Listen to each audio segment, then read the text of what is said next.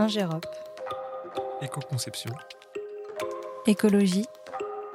Décarbonation. Développement durable. Résilience. Ingérop. Regard pour un monde plus résilient. Bonjour et bienvenue pour le sixième épisode de Regard pour un monde plus résilient. J'ai le plaisir aujourd'hui d'accueillir Basile Haye, qui est avec moi pour nous parler de son regard pour un monde plus résilient. Bonjour Basile. Bonjour Sophie. Alors Basile, je sais que tu as changé depuis peu de métier ou de poste, mais peux-tu nous en dire un petit peu plus sur toi, s'il te plaît? Alors je suis dans le groupe Ingérop depuis 2006, en ingénieur euh, hydraulicien, gestion de l'eau. Mhm. Euh, et j'ai pris récemment des fonctions au sein de l'atelier des territoires, bureau d'études en aménagement du territoire, environnement, urbanisme réglementaire et opérationnel, et expertise naturaliste. D'accord, merci. Alors, tu as peut-être écouté les précédentes interviews de tes collègues, donc maintenant, j'ai besoin que tu me parles de ton projet du moment, s'il te plaît. Alors mon projet du moment, il m'occupe déjà depuis quelques années, Mhm. depuis 2018. C'est le Mulbeichel à Vendenheim. Alors euh, là, il va falloir que tu me dises où c'est. Je, je me doute que c'est dans le nord-est de la France, mais on a besoin d'un peu plus de précision, s'il te plaît. Ça se situe au nord de l'Eurométropole de Strasbourg, donc au nord de, de Mhm. Strasbourg. Il s'agit d'un petit cours d'eau sur lequel on a fait un projet de mixte, Mhm. de restauration écologique, mais aussi de lutte contre les inondations. D'accord. Alors, tu peux préciser un petit peu euh, quel était l'objet du projet ou quel est l'objet, puisque le projet dure peut-être encore. euh. Effectivement. Alors le, le- le constat initial de la, de la commune et de l'Eurométropole de Strasbourg, bah, ils se sont fait inonder. Plusieurs Ah, années oui, de suite. D'accord. Et donc il fallait qu'ils fassent des aménagements. Donc on a été mandaté pour lutter contre ces inondations. Mhm. Et à ce projet de lutte contre les inondations, c'est ajouté tout un volet de renaturation du cours d'eau. Donc on a euh, deux, deux périmètres euh, d'intervention, un périmètre à l'amont du village et un périmètre dans le village. D'accord.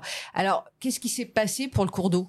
Que- Quel a été le, le projet, euh, ce que vous avez mis en place pour le, pour le cours d'eau? Alors à l'amont du village, on a fait une zone d'expansion de crue. Mhm.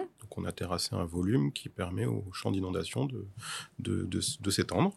Mhm. Euh, on en a profité pour renaturer le cours d'eau. D'accord. Dans le centre du village, on Mhm. a, à l'endroit où il y avait des freins hydrauliques, Mhm. on avait des inondations qui se produisaient à cet endroit-là, on a essayé de limiter ces freins et on a renaturé, on a profité pour euh, faire des gains de biodiversité. D'accord. Alors, j'ai révisé un petit peu euh, avant euh, de faire cette interview et j'ai cru comprendre que le cours d'eau, il était tout droit et que aujourd'hui, vous avez décidé de lui faire, euh, d'avoir euh, le le, terme, le- c'est méandre, on l'a Ah. reméandré. D'accord. Effectivement, à la- à l'amont du, du, du, du village, il était tout droit. Il avait été, euh, bah, les, les agriculteurs, au fil des aménagements fonciers, l'avaient euh, réaligné. Enfin, il était vraiment tout droit, tout droit. Mhm. Euh, il était incisé, donc ça veut dire qu'il s'était approfondi. Il, était, il y avait peu de vie dedans, peu de biodiversité. Mhm. Et donc là, l'objet, euh, au-delà de la, de la zone d'expansion de crue, ça avait été de le reméandrer, donc de lui refaire faire euh, bah, des jolis euh, virages Mhm. un joli serpentin. Il reprend sa forme initiale. On a fait une étude historique pour vérifier euh, bah, quelle était la bonne fréquence de euh, ces méandres. Mhm. Et on a réduit aussi la taille du lit pour qu'il déborde plus facilement dans cette zone d'expansion de crue qui est euh, faite pour. D'accord. Donc, la nature un peu a repris ses droits, quoi. Ouais, voilà, on a enlevé à peu près 5 hectares de zones d'anciens vergers, de zones Mhm. où il y avait euh, des petites décharges agricoles, euh, des pâtures, euh, des, bah, des zones cultivées hein, aussi un petit mhm. peu. Et on va bah, faire de la zone humide et de la zone renaturée. D'accord. Alors, tu peux nous expliquer ce que vous avez fait en, en termes de renaturation, toi et ton équipe? Oui, on a la, base du, du travail, ça a été l'hydraulique.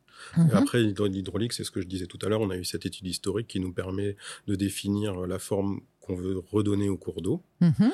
Et donc, on a redéfini cette forme, on a redéfini euh, la géométrie du nouveau lit, Mhm. parce qu'on a complètement modifié le lit, on a modifié sa taille. Et euh, on a après fait tout un projet de plantation D'accord. euh, pour euh, remettre euh, bah, les espèces végétales originaires euh, de ce type de milieu. Vous avez planté combien d'arbres ou combien de, de plantes? Alors, c'est en cours. Ouais. Ça va être fait là au mois de décembre. sous peu. Incessamment sous peu. Les- tous les travaux de terrassement sont Mhm. terminés. Les- la- le lit est en eau, le nouveau lit est en eau. Mhm. Et là, on attend, enfin, c'est en ce moment, le- l'entreprise devrait intervenir à partir de maintenant. On a 27 000 plans qui Ouh. vont être plantés, voilà, sur D'accord. 5 hectares, donc ça fait euh, effectivement une belle densité. Alors par, par bosquet, par îlot, euh, mais ça fait une belle densité, ça va faire un très très bel espace. Oui, donc terme. de quoi euh, reconstituer euh, l'écosystème euh, du site. Une belle di- biodiversité à terme, D'accord. avec des belles- beaux milieux humides notamment. Mhm. Et on, on a eu quelques épisodes de pluie un peu dense. Comment s'est comporté le, le lit de la rivière? Alors pas encore. Cet été, on n'a Mhm. pas eu de les- épisodes d'inondation qui avaient provoqué, enfin, qui avaient provoqué des inondations, pardon. Mhm. C'était des, in- des épisodes orageux, violents, euh, estivaux. On n'en Mais a pas eu cette année. Et Ah, très court, très court, Mhm. très violent. Euh, on n'en a pas eu cette année. Donc, Mhm. euh, bah, on est plutôt content parce que. Bien sûr. Mais on n'a pas testé du coup l'ouvrage. Il s'est pas encore mis en charge. Mhm. Par Voilà. contre, j'imagine que vous avez anticipé avec euh, des calculs qui font que euh, vous avez dimensionné. euh, alors, c'est pas un ouvrage, mais c'est un cours d'eau, et vous avez dimensionné le tout pour qu'il résiste euh, aux, aux grosses pluies ou, Bien- ou aux gros Bien orages. sûr, on a mis trois ans d'études qui Ouais. ont permis d'affiner euh, les périodes de retour, toute l'hydrologie, tous les phénomènes à prendre en compte et affiner les scénarios. Euh, on a fait des choses un peu contre-productives pour la, pour la, la population. Une Mhm. des choses était, euh, si on augmente la capacité du lit, on va mieux gérer les, les inondations. D'accord. Bon. C'était un peu compliqué à expliquer à la population, effectivement, de leur dire si on fait passer plus d'eau, vous aurez moins d'inondations, mais euh, c'est ce qui... C'est c'est pas logique, effectivement, mais quand on explique, euh, on comprend plus facilement. Merci beaucoup, Basile. Merci Sophie.